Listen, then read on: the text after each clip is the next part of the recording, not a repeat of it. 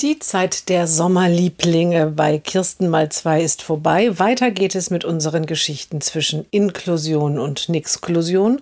Heute Tagesmutter.